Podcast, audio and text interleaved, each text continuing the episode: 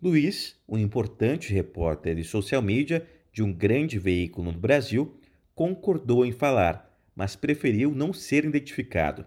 Para ele, a liberdade de imprensa está passando por um grande risco no país. Não há censura, mas uma ameaça diária do governo Bolsonaro. E que são reverberados principalmente nas redes sociais por meio das milícias digitais, seja com o uso de perfis falsos e, e robôs virtuais, seja pelas pessoas reais que acabam sendo instigadas e gerar também uma descrença na imprensa estabelecida, diminuir assim a credibilidade dos repórteres e dos jornalistas.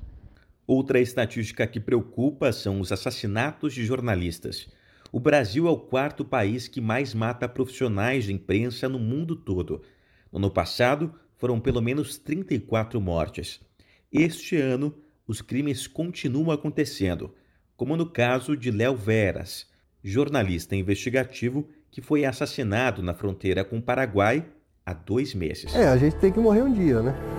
Eu sempre peço de que não seja tão, tão violenta a minha morte, né? Que não seja com tantos disparos de fuzil, porque aqui se um pistoleiro quer te matar, ele vem na tua porta, manda você abrir, ele vai te dar um disparo, né? espero que seja só de um disparo para não estragar tanto a, a pele. Esse áudio faz parte de um documentário gravado em 2017 sobre a violência e os riscos da profissão de jornalista. Na época, Léo trabalhava na fronteira do Brasil com o Paraguai, um lugar tomado pela violência. PCC e Comando Vermelho travam uma verdadeira guerra pelo controle do tráfico internacional de drogas na região. Para a ABERT, a Associação Brasileira das Emissoras de Rádio e Televisão, esse crime reflete o objetivo de intimidar o livre exercício do jornalismo e o direito do cidadão de ser plenamente informado.